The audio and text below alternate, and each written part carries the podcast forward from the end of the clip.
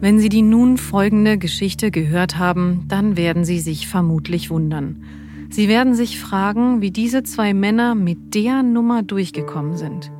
Vielleicht werden Sie auch Verständnis für diejenigen haben, die sich von diesen zwei Männern haben übertölpeln lassen, die angelogen wurden, die sich auf die Aussagen von Beratern verlassen haben. Vielleicht auch nicht. Aber ganz sicher werden Sie sich fragen, wieso niemand eingeschritten ist, als eine Firma für 315 Millionen Euro gekauft wurde, die kurz vorher nur 35 Millionen Euro wert war. Wie dreist offenbar Personen erfunden und das Geld in privaten Taschen gelandet ist. Es geht dabei um eine Übernahme, die lange als größtes Geheimnis in der Geschichte von Wirecard galt. Jenem einst hochgelobten Zahlungsdienstleister, dem Aufsteiger in den DAX, der dann Insolvenz anmelden musste, weil 1,9 Milliarden Euro Konzernvermögen nicht auffindbar waren. Die Übernahme, über die wir heute sprechen, war schon lange vor der Insolvenz 2020 immer wieder Gegenstand von Kritik. Denn ganz unentdeckt blieb die wundersame Wertvermehrung der Great India Retail Group, die Wirecard 2015 für eben jene 315 Millionen Euro kaufte, natürlich nicht. Nur beweisen konnten Staatsanwälte und Gläubiger bisher nichts. Heute, an diesem Freitag, an dem diese Sonderfolge von Handelsbad Crime erscheint, dem Podcast, in dem wir sonst alle zwei Wochen über Wirtschaftskriminalfälle sprechen, bringen wir Licht ins Dunkle. Unser Investigativteam hat monatelang hunderte E-Mails und Chatnachrichten ausgewertet und die Hintergründe rekonstruiert. Herausgekommen ist ein Wirtschaftskrimi, in dem russische Anwälte auftreten, Vorstände von Wirecard, eine große internationale Beratungsgesellschaft, eine kleine Bank auf Mauritius, ein Phantom und in dem sogar die ehemalige Kanzlerin Angela Merkel eine Gastrolle hat. Mein Name ist Ina Karabas und heute bei mir im Studio sind der Leiter des Investigativteams Sönke Iversen und Investigativreporter Michael Verfürden. Aus Berlin zugeschaltet ist Lars Martin Nagel, er ist ebenfalls Investigativreporter. Die beiden haben das Geheimnis gelüftet, kann man sagen, und sie erzählen uns nun, welches das war und wie sie das geschafft haben. Und damit herzlich willkommen zu Handelsbad Crime.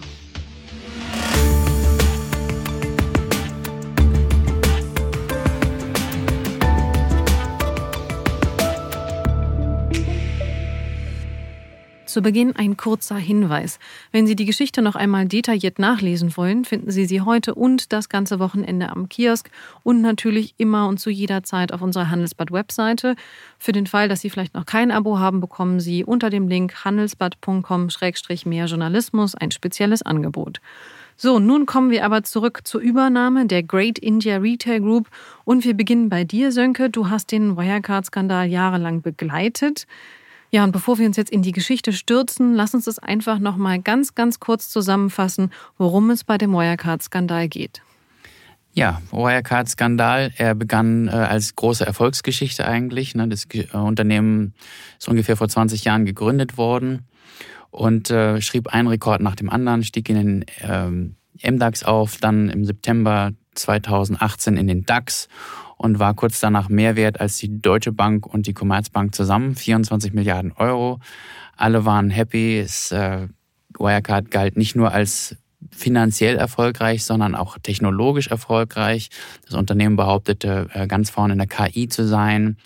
Wirecard war halt ein Aushängeschild der deutschen Wirtschaft, bis wir zum Sommer 2020 kamen, in dem alles innerhalb von wenigen Tagen zusammenbrach. Weil, wir hatten es in der Anmoderation schon angesprochen, 1,9 Milliarden Euro, die waren irgendwie weg. Die waren einfach nicht da. Das Unternehmen sagte, äh, wir haben da Treuhandkonten, seltsamerweise in äh, Manila, warum auch immer, beziehungsweise an, an dem Tag, als gefragt wurde, warum eigentlich auf Manila, war auch schon die Antwort da, da war halt kein Geld. Und ähm, als man das gemerkt hat, brach alles andere auch zusammen und heute ist der Insolvenzverwalter bei Wirecard aktiv und der Vorstandsvorsitzende, der ehemalige, sitzt schon seit anderthalb Jahren in Untersuchungshaft. Mhm, gut, dass du den Insolvenzverwalter benennst, denn der kommt ganz am Ende unserer heutigen Ausgabe nochmal wieder vor.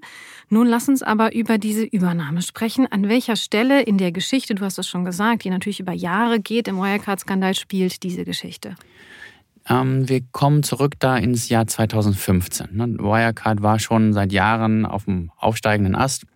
Und 2015 wurde dann beschlossen, wir gehen nach Indien.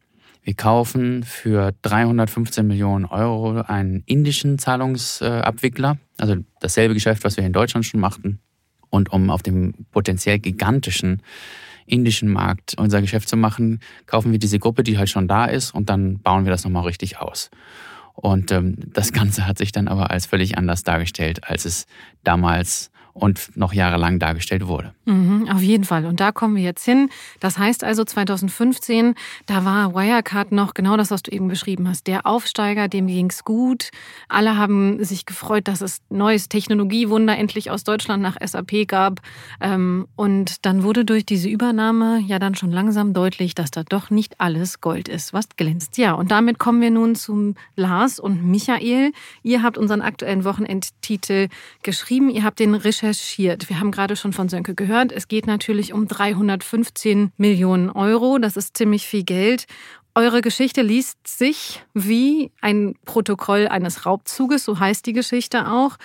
Dann lass uns doch mal bei den Raubrittern anfangen, lieber Michael. Wer sind die Raubritter? Die Raubritter, das sind, das ist eine Art Gang, könnte man sagen. Ähm, das sind eine Handvoll Leute, die dazugehören. Wir glauben, dass die Leute alle unterschiedlich viel wussten. Und ganz oben standen zwei Personen, das sind Jan Masalek, der Asienvorstand von Wirecard, und der britische Geschäftsmann James Henry O'Sullivan, die wahrscheinlich die einzigen waren, die sozusagen komplett im Bilde waren. Die haben mit Hilfe von diesen anderen Leuten diesen Deal das ist unsere Erkenntnis jetzt eingefädelt, durchgezogen und am Ende davon profitiert. Mhm. Dann lass uns noch mal drüber sprechen. Jan Masalek, dem geneigten Wirecard-Beobachter, dem ist dir natürlich ein Begriff. Das ist derjenige, der jetzt international gesucht wird. Aber von Herrn O'Sullivan hat man noch nicht so viel gehört. Lars, wer ist das? Ja, das ist ein Geschäftspartner vom ähm, Masalek gewesen. Man kann auch sagen, die müssen sehr eng befreundet gewesen sein. Zumindest ist der äh, Umgangston zwischen den beiden, den wir in den E-Mails äh, gesehen haben, ich möchte ihn mal mit, vergleichen mit äh, vielleicht einer Fußballmannschaft nach oder vor dem Spiel. Die sind also ähm, auch sehr rustikal und äh, feiern gerne zusammen. Äh, die verbinden sehr geschickt das Geschäftliche mit dem, mit dem Unterhaltsamen. Also gehen zum Oktoberfest zusammen, verabreden sich zu äh, Fasanenjagden so ein Verhältnis ist das zwischen den beiden Männern. Mhm. Und so vom Typ her. Also du hast schon gesagt, Fassadenjagd und äh, Oktoberfest klingt jetzt schon irgendwie auch nach einer interessanten Freizeitgestaltung. Michael, so ein bisschen so, wenn man die treffen würde, welches Gefühl würden sie einem vielleicht vermitteln? Ich glaube, das sind äh, Leute gewesen, von denen man dachte, dass man gut mit denen feiern kann. Wir haben ganz unterschiedliche Beschreibungen gehört. Wir haben mal gehört, der, der Herr Sullivan, der sei, na, also käme rüber wie ein britischer Hooligan. Ja, andere reden aber auch mit so einer, also mit ja, Respekt für das Geschäft, was er aufgebaut hat, ähm, nennen ihn umtriebigen Dealmaker, der viel, viel Geld verdient hat, mit Online-Pornos, mit Glücksspiel. Und die beiden haben sich wie kennengelernt? Also Jan Masalek hat selber mal ausgesagt, das hat er gegenüber den äh, Wirtschaftsprüfern von KPMG später so geschildert, dass er Henry O'Sullivan im Zuge eines Geschäfts kennengelernt hat, wo er quasi auf der anderen Seite saß. Wann genau, das konnte er sich selber nicht mehr so genau dran erinnern feststeht, dass sie danach immer mehr zusammen gemacht hat und er hat den O'Sullivan dann sozusagen nach und nach bei Wirecard eingeführt. 2012, das hat ein anderer ehemaliger Vorstand zu Protokoll später so gegeben, gab es wohl ein Abendessen, bei Schubex war das in München. Da hat Masalek O'Sullivan mitgebracht, ihn auch vorgestellt als, als jemanden, der, der viel Geld eben mit, mit Erwachsenenunterhaltung und Glücksspiel verdient. Und O'Sullivan hat da offenbar Eindruck geschindet auf die anderen Wirecard-Vorstände und war dann danach auch als Berater tätig. Mhm. So, fangen wir mit der Geschichte an. Sönke hat es eben gesagt, 2015 ging es los. Lars, was ist so der erste Baustein in der Geschichte? Der erste Baustein, auf den wir gestoßen sind, ist ähm, tatsächlich eine E-Mail vom O'Sullivan an den Masalek. Ähm, die stammt tatsächlich schon aus dem Jahr 2014, also noch ein Stückchen davor wo er ganz grob ein Geschäft beschreibt, was man sich in Indien vorstellen könnte. Und der Masalek soll sich mal zurückmelden. Und dann könnte man da irgendwie ähm, anfangen, was aufzusetzen. Okay, wir haben jetzt äh, viel von Jan Masalek und O'Sullivan gehört. Aber Michael, du hast es ja eben auch gesagt, dahinter steckt eine ganze Gang. Da kommen wir gleich drauf, wen die alles beinhaltet hat, denn da sind wir jetzt schon mitten in der Geschichte. Im Auge dieser Geschichte muss man sagen, steckt, das hatten wir eben schon gesagt, die Great India Retail Group. Worum geht's da, Lars? Also das ist ein ähm, indisches Unternehmen, das ähm, 2007 gegründet wurde von zwei Brüdern und das auch im Bereich E-Commerce in Indien äh, Geschäfte machen wollte. Also in erster Linie im Bereich Zahlungsabwicklung, so ähnlich wie Wirecard, und dann auch Subunternehmen hatte im Bereich Tourismuswirtschaft. Mhm. Und wem ist jetzt diese Firma ins Auge gesprungen von den beiden? Also der Henry O'Sullivan hat die, so können wir das sehr klar in den Mails erkennen, äh, bei Wirecard als Übernahmeobjekt eingeführt. Okay, und Michael, was ist dann passiert? Genau, wir sind jetzt zeitlich im Dezember 2014. Masalek hat, nachdem O'Sullivan das Treffen eingefädelt hat, einen der beiden indischen Gründer dieser Gruppe getroffen in Wien. Also kurz darauf geht alles ganz schnell. Der Inder schickt einen Geheimhaltungsvertrag an Henry O'Sullivan, der den wiederum an Masalek weiterleitet. Im Betreff steht auch schon der Name Wirecard drin. Wenige Tage darauf schickt Henry O'Sullivan die nächste Mail. Er sagt jetzt, ich habe mir jetzt nochmal Gedanken über den Deal gemacht, wie das ablaufen könnte, wie eine Struktur aussehen könnte. Er skizziert dann einen Deal in zwei Stufen und sagt, dass eine wichtige Rolle dabei eben eine Henry Company Offshore in Anführungsstrichen spielen soll. Mhm. Nur nochmal zusammenfassend, äh, korrigiert mich bitte, wenn ich falsch liege. Also wir haben zwei Leute, die sich offensichtlich sehr, sehr gut verstehen und die sich überlegen, weißt du was, wir machen gemeinsam einen Deal mit dieser Firma, die ja schon, sagen wir mal, vom Portfolio durchaus auch zu Wirecard rein theoretisch passen würde, weil Wirecard war ja eben auch Zahlungsabwickler. Dann haben die sich zusammengesetzt und gesagt, ja, das machen wir. Lass uns nochmal an der Stelle nochmal ansetzen. Was genau war jetzt der nächste Schritt? Michael. Also der nächste Schritt auf Seiten Massalex ist sozusagen, dass er jetzt äh, Markus Braun mit ins Boot holt. Mit ins Boot holen sieht so aus, dass er ihm eine Präsentation über diese Firmengruppe weiterleitet und vermutlich dazu sagt, hey, guck mal an, das ist eine Firma, die haben eine Lizenz in Indien, das bevölkerungsreichste Land der Welt. Das hat doch Riesenpotenzial, wollen wir nicht.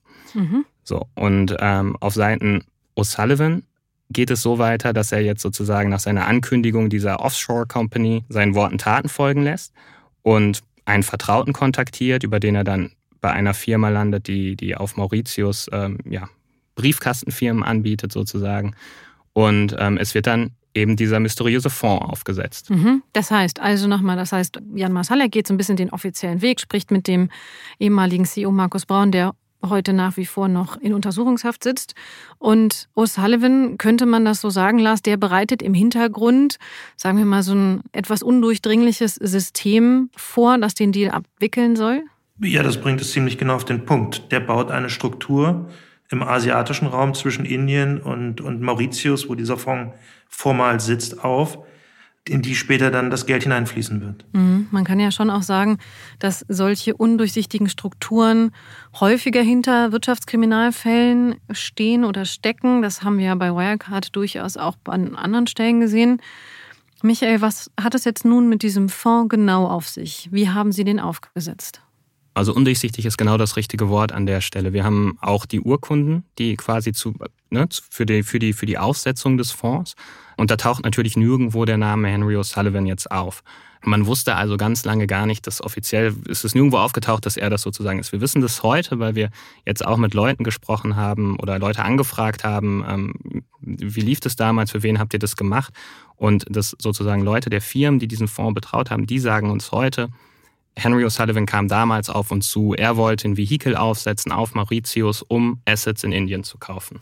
Okay, Lars, das lässt aber ja jetzt zumindest vielleicht vermuten, dass es vielleicht von vornherein die Idee war, im Rahmen dieser Übernahmeprozesse zumindest nicht ganz eindeutig zu gestalten, oder?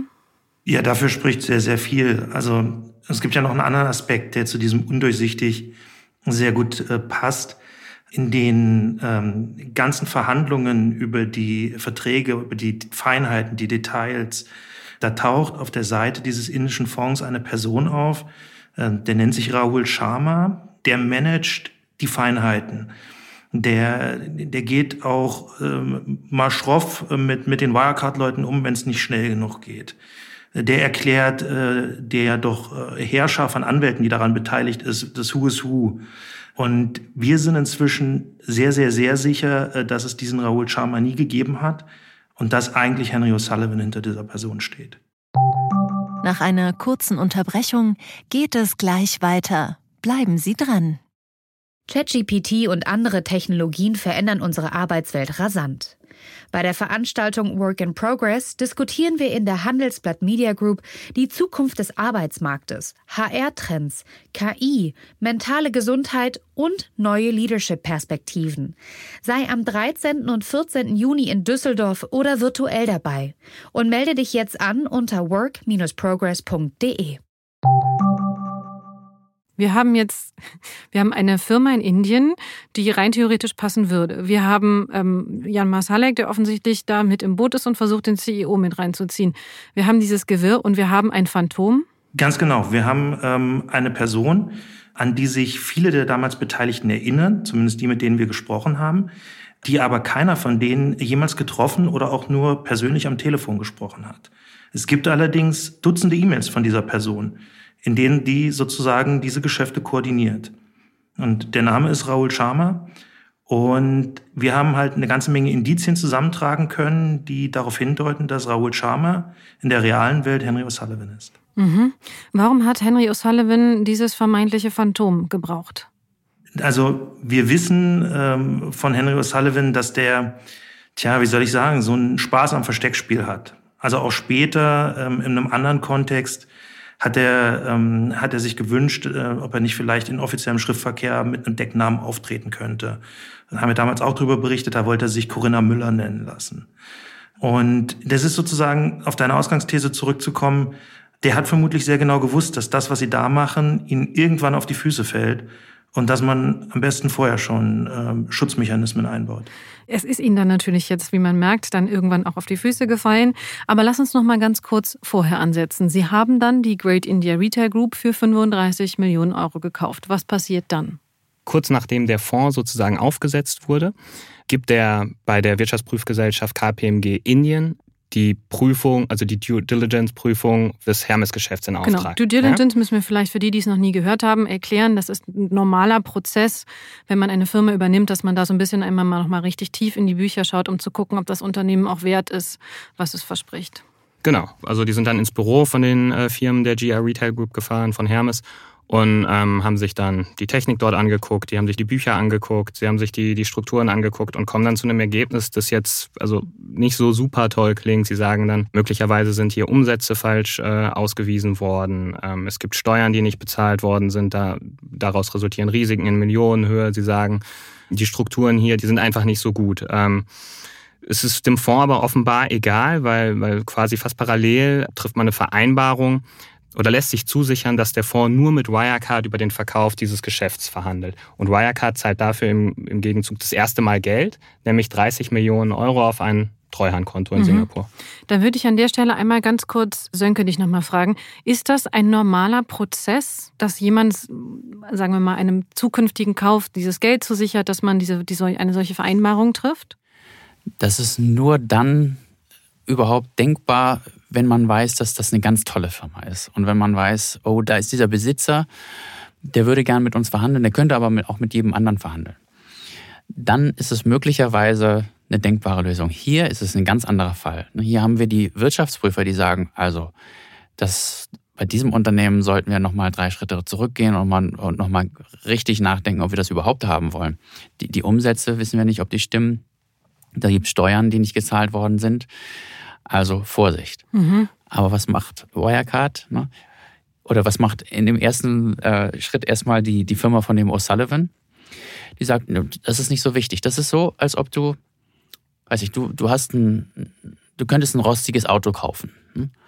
Und sagst, äh, mir ist ganz egal, ob, da, ob das rostet. Ich will es ja gar nicht behalten. Ich will es ja jetzt nur für 10 oder für, sagen wir, für 1000 Euro kaufen und morgen für 10.000 verkaufen. Das ist mir egal, ob das rostet, wenn ich weiß, dass mir jemand, ich habe hier schon jemanden, nämlich Wirecard in diesem Fall, das bereit ist, das Achtfache in diesem Beispiel zu bezahlen. Deshalb war es gar nicht wichtig für O'Sullivan, ob diese Firma werthaltig ist oder nicht. Er wollte sie ja nur für sechs Wochen halten und weiterverkaufen. Das heißt aber, hat Wirecard Lars zu diesem Zeitpunkt schon ein Angebot abgegeben? Nee, zu dem Zeitpunkt noch nicht, weil, oder andersrum muss, muss man denken, also die verhandeln im Prinzip schon über Details, obwohl das ähm, Geschäft mit dem Fonds noch gar nicht abgeschlossen ist. Also es ist schon ganz klar, dass es darauf hinausläuft, dass die zweite Stufe der weitere Verkauf, dass der kommen wird. Jetzt zu genauen Zahlen, Michael, korrigiere mich, aber ich glaube, da haben wir zu dem Zeitpunkt kein, mhm. kein Angebot vorliegen. Es ist, also es ist ja sogar fast witzig, weil diese, diese Prüfung durch KPMG Indien, die, die heißt KP, äh, Projekt Paris und fa eigentlich fast parallel startet dann sozusagen die, die Prüfung von Wirecard, die dann unter dem Codenamen Projekt äh, Peacock, also V, läuft. Also beide Firmen machen jetzt eigentlich zeitgleich fast dasselbe, ja? Oder dasselbe eigentlich. Mhm. Also um nochmal bei deinem Beispiel zu bleiben, Sönke, das heißt, zu dem Zeitpunkt, als das Auto 1000 Euro Werk war, war Herrn O'Sullivan schon klar, Wirecard wird wahrscheinlich mehr zahlen. Wie viel war noch nicht klar, aber offenbar, muss man ja dann sagen, waren seine Drähte in Wirecard rein so gut, dass er genug Selbstbewusstsein hatte, um das durchzuziehen, oder Lars? Er, er muss sich sehr darauf verlassen haben, auf sein gutes Verhältnis zum Asienvorstand Jan Masalek. Wir können annehmen, dass die beiden das irgendwo, nicht wahrscheinlich nicht in E-Mails, aber doch dann mündlich vorab schon äh, ziemlich präzise vereinbart haben, wie der Fahrplan da sein muss. Ja, auf jeden Fall. Und äh, Sie werden das mündlich besprochen haben in einem Hotel, oder Michael? Genau, wir sind jetzt im, im Juni 2015 und Masalek fliegt äh, für zwei Wochen nach Indien, nach Chennai. Er lässt sich dort dann vom Flughafen aus direkt ins äh, Hotel Hyatt bringen. Und was interessant ist, das können wir aus E-Mails sozusagen rekonstruieren. Er lässt sich dort in einem Zimmer unterbringen, das einen direkten Durchgang zu dem Zimmer von Henry O'Sullivan hat, der auch zeitgleich in einem Hotel untergebracht ist. Was sich mir aufdrängt bei sowas, ist immer die Frage, nun ist ja Jan Masalek natürlich der Asienvorstand und der COO von Wirecard und hat natürlich einen sehr guten Draht zu Markus Braun, aber die hatten ja zum Beispiel auch einen Aufsichtsrat und alle möglichen Mitarbeiterinnen und Mitarbeiter. Ist denn da keinem irgendwas aufgefallen jemals, Lars? Ja, also zumindest im Jahr 2015 ähm, scheinen die alle ziemlich arglos zu sein. Das, das kann man aus den E-Mails erkennen, ähm, auch weil sie natürlich nicht das Gesamtbild sehen. Also beispielsweise, dass der O'Sullivan selbst diesen Fonds in Auftrag gegeben hat. Das sehen die nicht. Und ähm, Masalek präsentiert dort sozusagen im Prinzip den Kauf dieser indischen Unternehmensgruppe als, als große Chance, wie wir schon gesagt haben. Das passt ja auch ins Portfolio.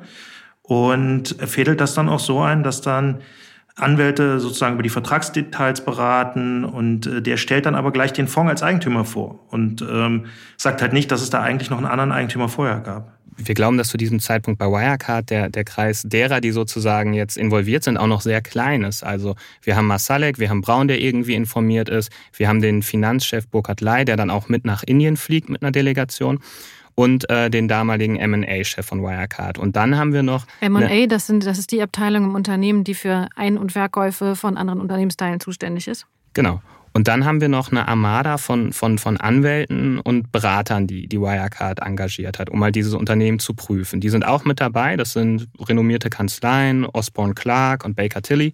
Und die machen ihren Job da schon am Anfang äh, für uns zumindest erkennbar ganz ordentlich. Also da kommen schon teilweise dann auch, ähm, auch kritische Fragen, ob das denn alles so richtig ist und was mit, was mit diesen oder jenen Risiken ist. Und genau, da kommt dann wieder das, das Phantom Rahul Sharma ins Spiel. Okay, das heißt, es hat kritische Fragen gegeben von Menschen, denen man normalerweise zuhören würde. So, ich meine, von ihrer Profession her sage ich jetzt mal zumindest. Und Rahul Sharma hat dann was gemacht?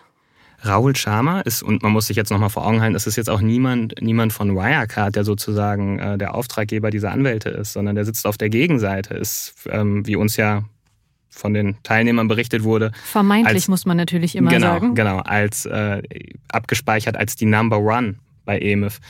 Und er ist jetzt wenn solche Fragen kommen, derjenige, der mit einem großen Verteiler äh, die einfach abwatscht. Ja? Er schreibt dann, ich habe jetzt genug von euren lächerlichen Beratern und ihr bringt ein Geschäft in Gefahr, das eigentlich für uns alle total gut ist und ähm, ich will nichts weiter davon wissen und so weiter und so fort. Und so werden diese Fragen dann äh, ja, im Keim erstickt. Also ich möchte auch da nochmal sagen, ganz interessant, wir haben einen Prozess, der für mehrere Beteiligte etwas, sagen wir mal, ähm, merkwürdig anmutet. Und dann kommt ein, wie wir heute wissen, wahrscheinliches Phantom, eine Person, die es nicht gibt, die schreibt eine böse Mail und dann werden die Fragen nicht mehr gestellt. Genau. Das ist, ist, ist, ist genauso. Es, es zieht sich auch, dieser Deal zieht sich jetzt, also es werden dann noch immer wieder Deadlines gerissen, weil die Inder irgendwie ähm, wichtige Unterlagen nicht liefern können, weil es an, aus allen möglichen Gründen hakt und die Anwälte auch irgendwie nicht so richtig zufrieden sind mit der, mit der Gesamtsituation. Aber immer wenn sie dann quasi was, was, was kritisieren oder was nachfragen, ja, dann kommt eben dieser Rahul Sharma und bügelt es ab. Man muss vielleicht auch dazu sagen, hier sieht man, wie Renommee auch blenden kann. Also ähm, wir haben ja die, die Anwaltskanzleien genannt. Das ist ja äh, in großen Teilen erste Riege. Und ähm, da sagen dann die einen, na gut, wenn die, wenn die anderen da mit Linklaters, die werden schon geguckt haben. Und, und die anderen sagen, naja, wenn die mit Osborne Clark, dann wird das schon seine Richtigkeit haben. Und äh, dann wird auch natürlich kaum ein Anwalt irgendwo, der jetzt für einen Teilbereich ähm, mandatiert wird, irgendwo das Grundsätzliche in Frage stellen, weil der hat ja auch ein Interesse, sein Geld zu verdienen, seine Arbeit da zu machen. Mhm das wirkt natürlich blendend in viele Richtungen. Ja. Und bemerkenswert ist ja auch, dass dann auf Seiten des Fonds, dass es eben nicht die Anwälte von Linklaters sind, sondern eben dieser Rahul Sharma. Also während bei Wirecard eigentlich hauptsächlich die, die Anwälte kommunizieren, ist es auf Seiten des Fonds eben dieser Schattenmann, mhm. den der, ähm, der, der zwar maßgeblich die Kommunikation steuert, aber eben bei, den, bei diesen persönlichen Meetings seltsamerweise nie dabei ist. Für alle, die jetzt gerade nicht präsent haben, wer Linklaters ist, lass uns das kurz erklären. Das ist eine große internationale Anwaltskanzlei und der Fonds hat sich von denen im Prinzip äh, diesen Deal betreuen lassen. Also die haben die ganzen Vertragsdetails organisiert, äh, die Paragraphen aufgeschrieben. Und auffällig oder, oder ungewöhnlich ist die Wahl des Fonds, weil das ist ja eine internationale Kanzlei, aber der hat dann Linklaters Moskau mandatiert mit dem, mit dem Auftrag. Was jetzt, ich sag mal, wenn man ein Geschäft zwischen Mauritius, Indien und Deutschland macht, vielleicht auch nicht die naheliegendste Wahl ist. Mhm. Sönke, sag mal, kennst du das von anderen Kriminalfällen eigentlich auch, dass dieses Zerschlagen des Prozesses bewusst gewählt wird, um Absprachen, um Kooperationen so, so zu erschweren, dass irgendjemand dann die, die Übersicht verliert? Absolut. Das, das ist äh, für Kriminelle, sage ich jetzt mal, ein Standard. Ne? Das, dass man, man braucht ja diese Namen. Denen gibt man Aufträge, die sehr beschränkt sind. Ne? Die, die sagen, man sagt denen, guckt euch mal diesen Ausschnitt an. Dann gucken die den Ausschnitt an, schreiben 100 Seiten Bericht und sagen, also ungefähr geht, das schon. Vielleicht könnte man da nachfragen. Hier, bitte geben Sie mir jetzt unsere 100.000 Euro. Und nach außen hin kann man dann sagen, guck mal, hier ist der Bericht von Linklaters. Und O'Sullivan und Masalek saßen auf vermeintlich gegenüberliegenden Seiten. Ne? Masalek wollte kaufen, O'Sullivan wollte verkaufen. Aber beide wollten dasselbe. Und die Anwälte haben das natürlich auch gespürt. Und wir werden von dem einen bedrängt, Tempo zu machen, von dem anderen bedrängt. Jetzt schreiben wir hier unsere Berichte. Nachträglich kann man sogar sehen, dass in den Berichten drin steht, um Gottes Willen, Vorsicht, Vorsicht. Aber die hat dann einfach keiner mehr gelesen, weil beide Seiten ja glücklich waren. Mhm. O'Sullivan war glücklich, 280 Millionen Euro in sechs Wochen verdient zu haben. Masalek war glücklich, weil er allem Anschein nach einen Anteil an diesen 280 Millionen haben wollte. Und die Anwälte haben dann gesagt, na gut, wenn ihr den Laden unbedingt haben wollt, kauft ihn doch. Und das mhm. haben die dann gemacht. Sönke, du hast es gerade gesagt, sechs Wochen hat es gedauert vom Zeitpunkt des Verkaufes für 35 Millionen bis zum Zeitpunkt des Verkaufes für 315 Millionen. Das ist, kann man schon sagen, eine interessante Wertsteigerung in sehr kurzer Zeit. Was ist das eigentlich heute wert, das Unternehmen? Eher null, muss man sagen. Äh, wir haben natürlich den Insolvenzverwalter gefragt. Äh, sagen Sie mal, Sie haben da diese Gruppe, die für 315 Millionen Euro 2015 ähm, gekauft wurde. Kann man das nicht verkaufen und den Gläubigern wenigstens Teil ihrer, ihrer Forderung damit auszahlen? Und der Insolvenzverwalter antwortet, das wäre schön, aber ich sehe das als äh, weitgehend unverkäuflich an. Was eine freundliche Formulierung ist, der, der Laden ist nichts wert. Mhm. Bleiben wir an der Stelle einfach mal ganz kurz beim Insolvenzverwalter. Der Insolvenzverwalter sagt auch, bei Wirecard fehlen ungefähr 500 Millionen. Genau. Also die, die Zahl, die bekannt ist, war ja diese 1,9 Milliarden. Das war aber einfach nur das, das hätte da sein sollen, aber nicht da war. Das war, um die Fassade aufrechtzuerhalten, damit der Aktienkurs weiter steigt und so weiter und Investoren reinkommen. Ähm, diese 500 Millionen Euro sind einfach das, was verloren gegangen ist. Irgendjemand sagt der Insolvenzverwalter, hat 500 Millionen aus diesem Unternehmen genommen. Und ähm, 315 Millionen haben wir jetzt gefunden. 280 natürlich oder, minus oder, die 35, die es gekostet hat. Genau. genau. Ne? Und die liegen jetzt oder lagen bis vor kurzem halt weiter auf diesem Konto auf Mauritius. Das aber auch nicht mehr, weil jetzt die interessante Wendung gekommen ist, dass die Bankenaufsicht auf Mauritius sagt, dieser Fonds, mit dem Wirecard damals Geschäfte gemacht hat, das ist uns alles ein bisschen shady. Äh, wir möchten, dass ihr geht. Und dann wurde der Fonds aufgelöst. Und jemand hat das Geld mitgenommen? Das wissen wir nicht. Die Bank sagt, dass sie dazu nicht befugt ist, was zu sagen. Okay. Lass uns wieder zurück in die Geschichte springen. Jetzt weg vom jetzigen Status quo. Michael, also Wirecard hat dann beschlossen, innerhalb von sehr kurzer Zeit, wir machen 315 Millionen Euro locker, hätte ich fast sehr umgangssprachlich gesagt. Die mussten sie irgendwo herholen. Wo haben sie die hergekriegt? Vielleicht noch ganz kurz davor. Man hat gedacht, man macht ein gutes Geschäft, weil tatsächlich geht der Fonds in die Verhandlungen rein und fordert zunächst 440 Millionen. Also man dachte wahrscheinlich, okay, wow, wir haben es immer noch geschafft, sie deutlich runterzuhandeln. Das Geld dafür soll dann zumindest zum großen Teil auch, auch von der Deutschen Bank und der Commerzbank kommen. Wirecard verhandelt dann zeitgleich eine, über eine Brückenfinanzierung. Und ähm, genau, beide Geldhäuser stellen dann am Ende sozusagen die Hälfte jeweils dieser, dieser 250 Millionen. Okay, also Wirecard hat dieses Geld bezahlt, Lars, und der, ja, der Deal, den sich O'Sullivan und Masalek offenbar in einem netten Hotel in Chennai ausgedacht haben, ist aufgegangen. Und was ist dann passiert? Ja, da haben wir jetzt sehr, sehr großes Glück, weil wir noch unveröffentlichte und bislang noch unbekannte Dokumente ähm, gewinnen konnten hier für diesen Teil. Es gibt also einen ähm, Messenger-Dienst, Fleep heißt der, muss man sich so ähnlich vorstellen wie WhatsApp, ähm, in dem es eine Gruppe gibt, äh, in der sich Masalek, O'Sullivan und noch einige andere aus dem inneren Circle quasi dann darüber austauschen, wo hinein der Fonds eigentlich Geld investieren könnte. Und äh, da sieht man dann in diesem Chat sehr, sehr eindeutig, dass äh, nicht die formalen Führungskräfte des Fonds, die in der Anmeldungsurkunde auftauchen, Entscheidungen fällen, sondern dass tatsächlich O'Sullivan, Masalek und wie gesagt noch zwei, drei andere dort detailliert diskutieren, wo das Geld hinfließen könnte. Und worüber haben Sie genau diskutiert?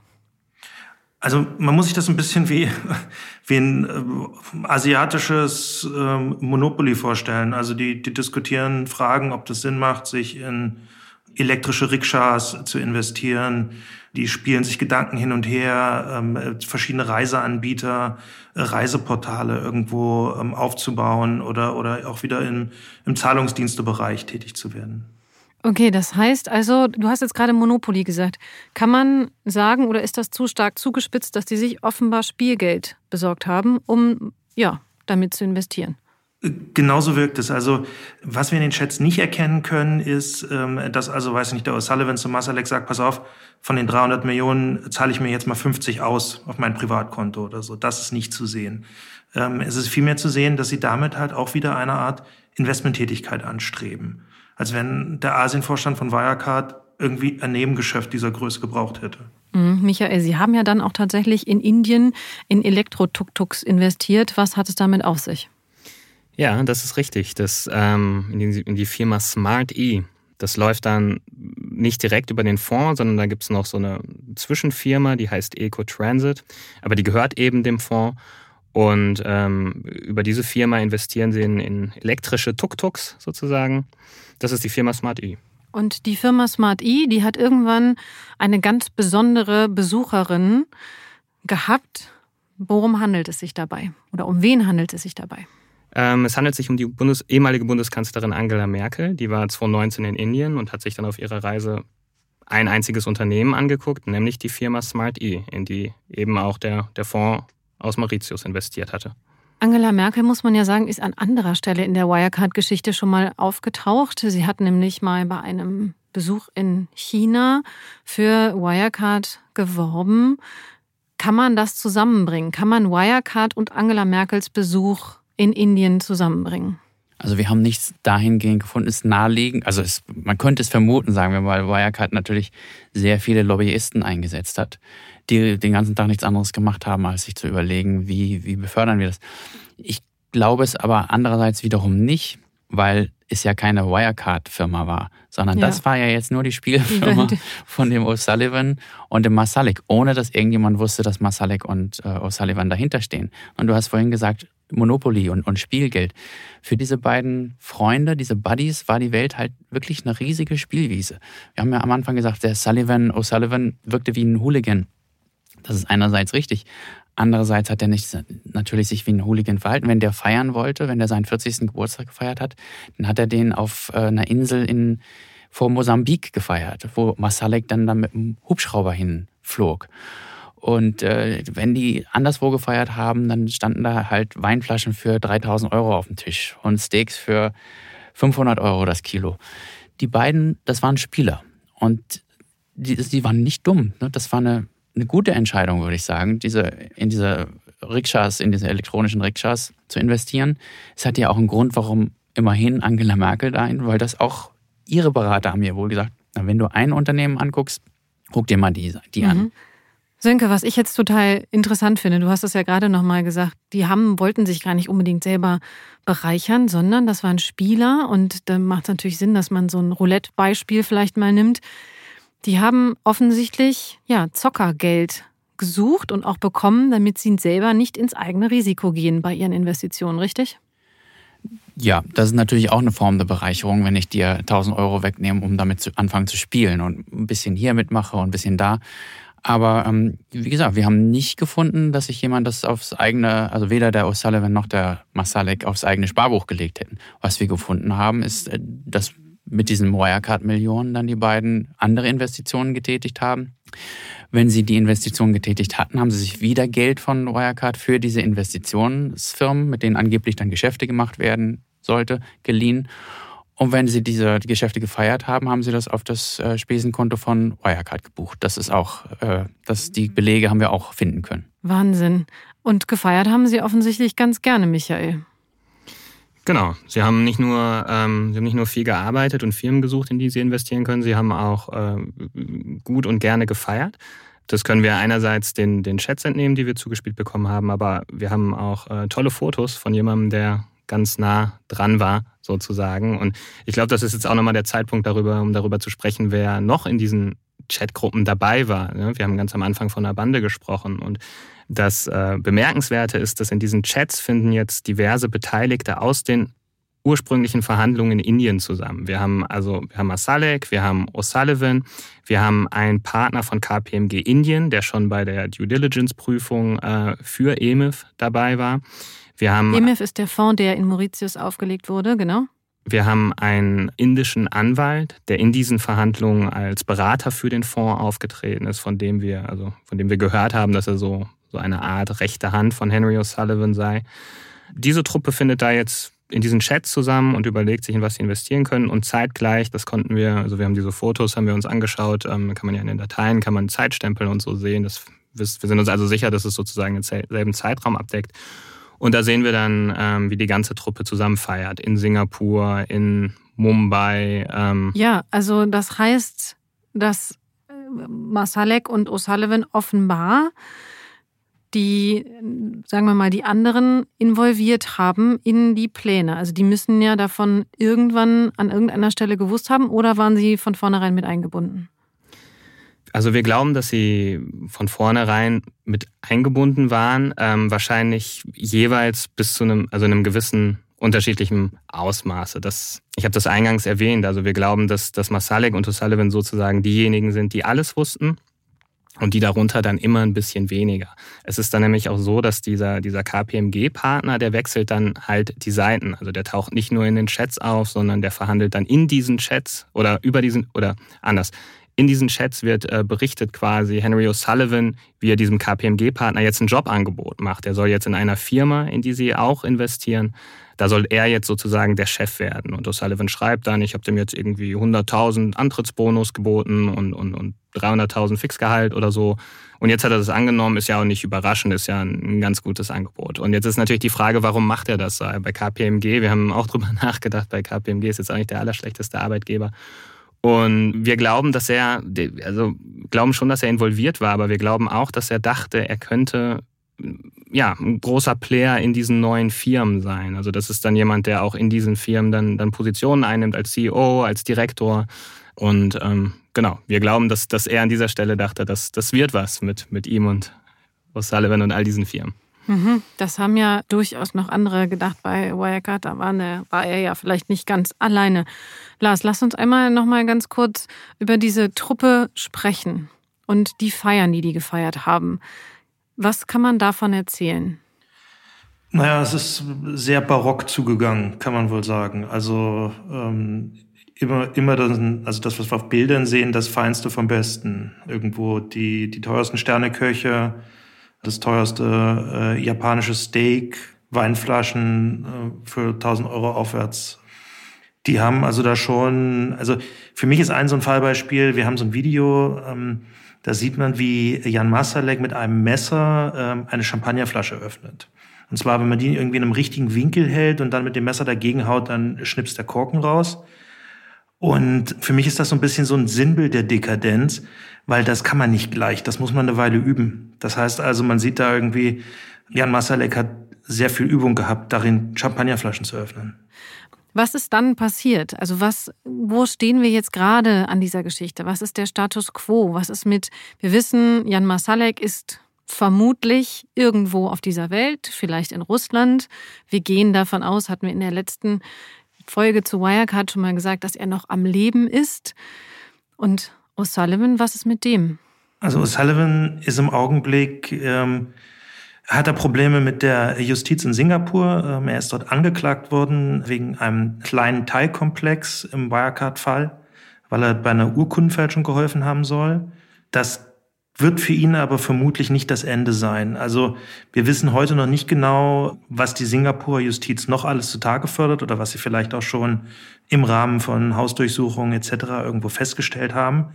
Er muss sich dort aber im Augenblick im Prinzip juristisch verantworten und dann wird man irgendwann sehen, natürlich würden noch die deutschen Behörden gerne einen Zugriff auf ihn, aber da stehen wir halt jetzt im Augenblick als Deutschland hinter Singapur. Mhm. Rahul Sharma, da können wir jetzt natürlich nicht fragen, was er macht, Michael, oder? Oder vielleicht doch. Vielleicht äh, ist er gerade dabei, jemanden den Zahn aufzubohren, oder? Also wir hätten ihn äh, sehr gerne gefragt, was er gerade macht. Ähm, und wir haben dann das gemacht, was man als Journalist halt so macht. Wir haben probiert, äh, Kontakt zu ihm aufzunehmen. Also wir haben all seine Mails und in jeder Mail gibt es natürlich eine, eine, tolle und hochoffizielle Signatur mit Kontaktdaten drin. Und ähm, wir haben dann probiert, die Nummern zu wählen. Das hatte allerdings keinen Erfolg, weil sie entweder abgeschaltet waren oder zu diesem Fondsanbieter auf Mauritius führte und sozusagen ins Leere lief. Er hatte aber auch einen, äh, den Link zu einem, einem Skype-Profil, seinen Skype-Namen dort angegeben, Rahul Sharma 90210. Darüber haben wir es dann auch probiert. Äh, es gab keine Reaktion, aber es gab tatsächlich äh, ein Foto und wir haben dann dieses Foto genommen und mal durch eine Bilderrückwärtssuche laufen lassen und dann herausgefunden, dass dieses Foto tatsächlich auch einen, einen Rahul Sharma zeigt. Äh, nur ist der Arzt in Arizona und hat, soweit wir erkennen können, nichts mit Wirecard oder Mauritius oder Indien äh, jemals zu tun gehabt. Zumindest antwortet er auch nicht auf Anfragen. Genau. Dann gibt es noch den ehemaligen KPMGler Sönke. Was ist mit dem? Der ist weiterhin Geschäftsführer von dieser Firma, die äh, mit den Wirecard-Millionen gekauft worden ist. Der Firma geht es, glaube ich, im Moment nicht so gut. Das hat sich auch alles als äh, fadenscheinig erwiesen. Aber ähm, zumindest hatte er fünf gute Jahre. Das, das kann man für, für den ehemaligen KPMG-Mann sagen. Okay, und jetzt muss man sagen, KPMG hört natürlich seinen eigenen Namen immer nicht so gerne im Zusammenhang mit der Wirecard-Geschichte, außer als es darum ging, den Wirecard-Skandal aufzudecken. Da war KPMG ganz groß. Aber weiter vorher hätte ich jetzt gesagt, in der Geschichte, da hören Wirtschaftsprüfungsgesellschaften ihren Namen gar nicht so gerne. Wie gehen die mit euren Enthüllungen um? Sehr, sehr vorsichtig. Wir haben natürlich KPMG gebeten, uns zu antworten und die Antworten sind sehr spärlich gekommen. In der Regel sagen sie gar nichts. Ja, das hat uns ja auch gewundert. KPMG ist, wie du richtig sagst, eigentlich in der Wirecard-Story, in dem Wirecard-Krimi, äh, eine der Heldinnen, weil KPMG die Sachen gefunden hat, die EY, die der Konkurrent EY vorher nicht gefunden hat. Es ist aber halt auch richtig, dass KPMG bei diesem Indien-Deal auf beiden Seiten des Deals beraten hat und dass eine ganz zentrale Figur, nämlich dieser eine Inder, später dann plötzlich für O'Sullivan arbeitete. Und ähm, ich glaube, das gehört auch zu den No-Nos für Wirtschaftsprüfer, dass man äh, sich von denjenigen anwerben lässt, die man vorher geprüft hat. Mhm. Wenn man jetzt nochmal Revue passieren lässt, was KPMG alles gemacht hat.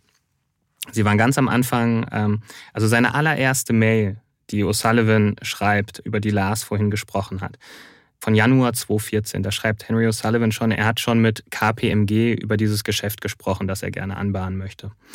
Dann kommt KPMG Indien und macht die Due Diligence für den Fonds in Indien.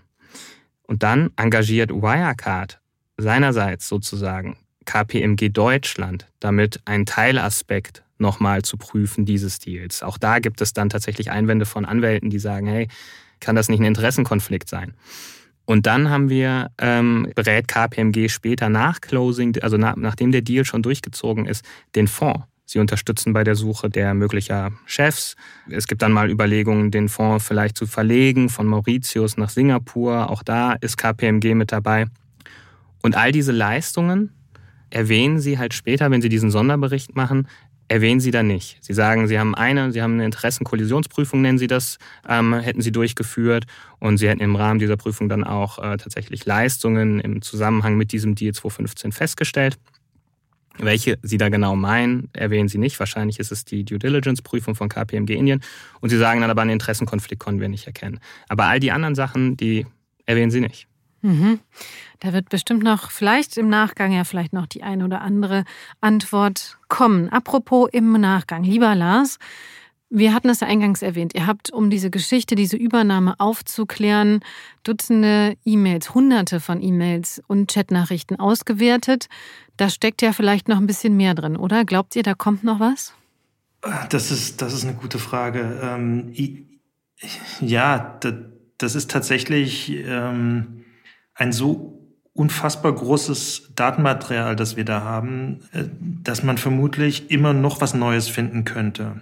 Ähm, hier ist es immer eine Frage, wie viel Zeit man auf die Suche, auf neue Suchbegriffe äh, verwenden kann. Es ist auch natürlich ein bisschen eine Frage, ähm, hat man eigentlich die richtigen Suchbegriffe? Also, also nehmen wir das, das Fallbeispiel hier, ähm, dieser Fonds, dieser EMIF 1a äh, auf Mauritius, äh, der O'Sullivan verwendet den beispielsweise im eigenen Sprachgebrauch sehr oft als 1a nur. Das muss man natürlich irgendwann erstmal lernen, äh, dass man eigentlich nach 1a suchen und nicht nach EMIF und nicht nach Mauritius, wenn wir O'Sullivan und diesen Fonds uns angucken.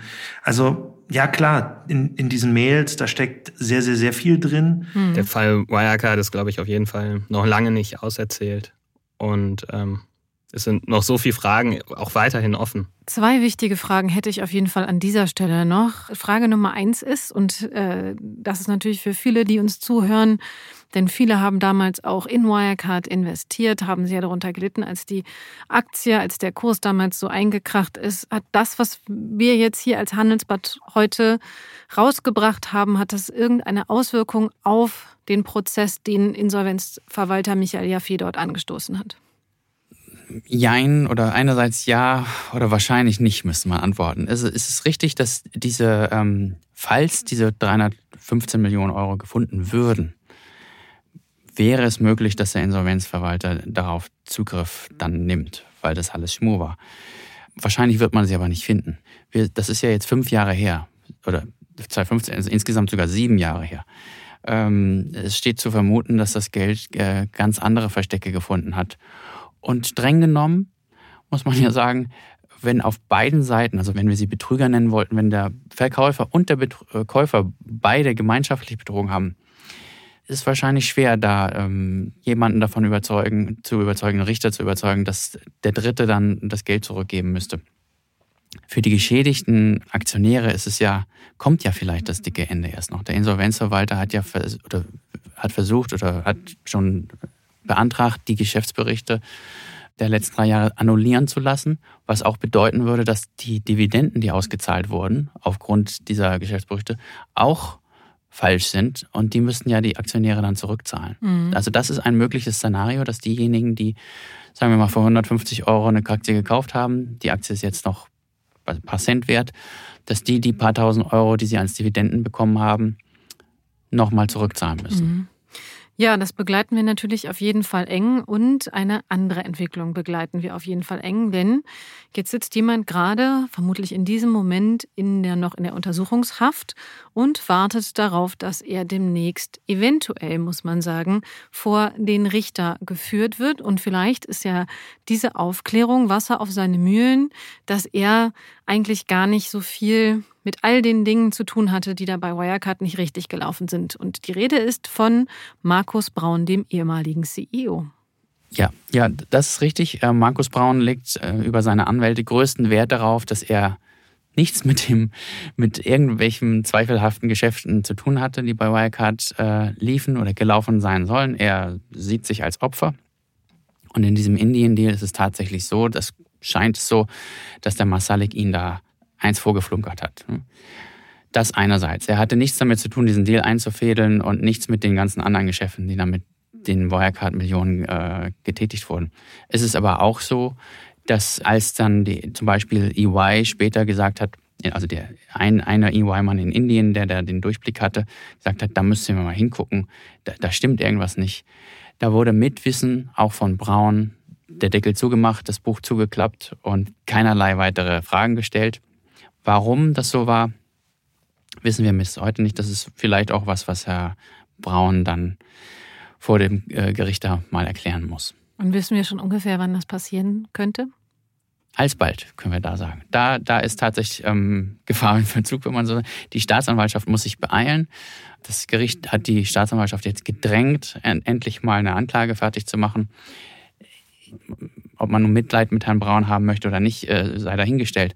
Aber anderthalb Jahre Untersuchungshaft sind so eine sehr lange Zeit. Und äh, auch eigentlich eine ausreichende Zeit, um eine Anklage fertigzustellen. Mhm. Da hat er also ein Recht darauf. Ne? Als deutscher Bürger hast du dann auch ein Recht, wenn dir was vorgeworfen wird, dass dir diese Vorwürfe in einem öffentlichen Verfahren gemacht werden und du dazu Stellung nehmen kannst. Bis März soll die Anklage vorliegen. Mhm. Wann dann das Gericht äh, das Verfahren anfängt, ist nochmal eine andere Frage. Mhm. Ich hatte am Anfang einmal gesagt, ich glaube, Sie werden sich wundern, wie diese zwei Männer mit der Geschichte durchkommen konnten. Sagen Sie uns gerne Bescheid, ob das tatsächlich so war oder ob Sie von vornherein gesagt haben, naja gut, man hört ja doch so einiges. Lieber Lars, lieber Michael, als ihr die Geschichte recherchiert habt, habt ihr euch gewundert? Ganz ehrlich, ich wundere mich immer noch jeden Tag. Also wenn man diese E-Mails durchgeht und sieht, auch wie viel Beteiligte dieses Geschäft hatte, wie viel Anwälte, wie viel Wirtschaftsprüfer, wie viele Leute bei Wirecard immer nur ein kleines Fragment äh, in dem Deal bewegt haben, aber doch bewegt haben. Und ähm, dass da keinem von denen irgendwann die grundsätzliche Frage aufkommt, Moment mal, kann das sein? Das ist schon äh, faszinierend eingefädelt, ja. Ja, es ist auch auf eine perfide Art irgendwie beeindruckend. Also das ist jetzt sieben Jahre her und bislang ist auch immer noch kein Dokument aufgetaucht, auf dem tatsächlich jetzt irgendwie äh, der Name des Fonds neben dem Namen von Henry O'Sullivan steht. All das, was wir erzählt haben, sind ja sozusagen, das ist basiert auf langen Indizienketten, die zwar sehr erdrückend sind, aber es gibt noch immer keinen endgültigen äh, Beweis schwarz auf weiß. Und dass das nach sieben Jahren immer noch nicht der Fall ist, ist ähm, ja. Verwundert ein bisschen. Ja, wir bleiben auf jeden Fall dran und wir sind schon sehr gespannt auf das, was da noch alles auftauchen wird aus diesen ganzen Dokumenten. Liebe Sönke, lieber Michael, lieber Lars, ganz herzlichen Dank, dass ihr heute dabei wart. Danke dir. Gern. Danke. Ja, und auch Ihnen vielen Dank fürs Zuhören dieser Sonderfolge von Handelsblatt Crime. Wie immer freuen wir uns, wenn Sie uns bewerten auf der Podcast-Plattform Ihres Vertrauens und wenn Sie Anmerkungen, Kommentare haben oder vielleicht auch Hinweise, wonach wir in den Dokumenten noch einmal schauen sollten, dann schicken Sie gerne eine E-Mail an crime@handelsblatt.com. Ja, und ansonsten geht es weiter in unserer Reihe Handelsblatt Crime, dann ganz normal ab dem 27.02. Wir freuen uns auf Sie. Bis dahin.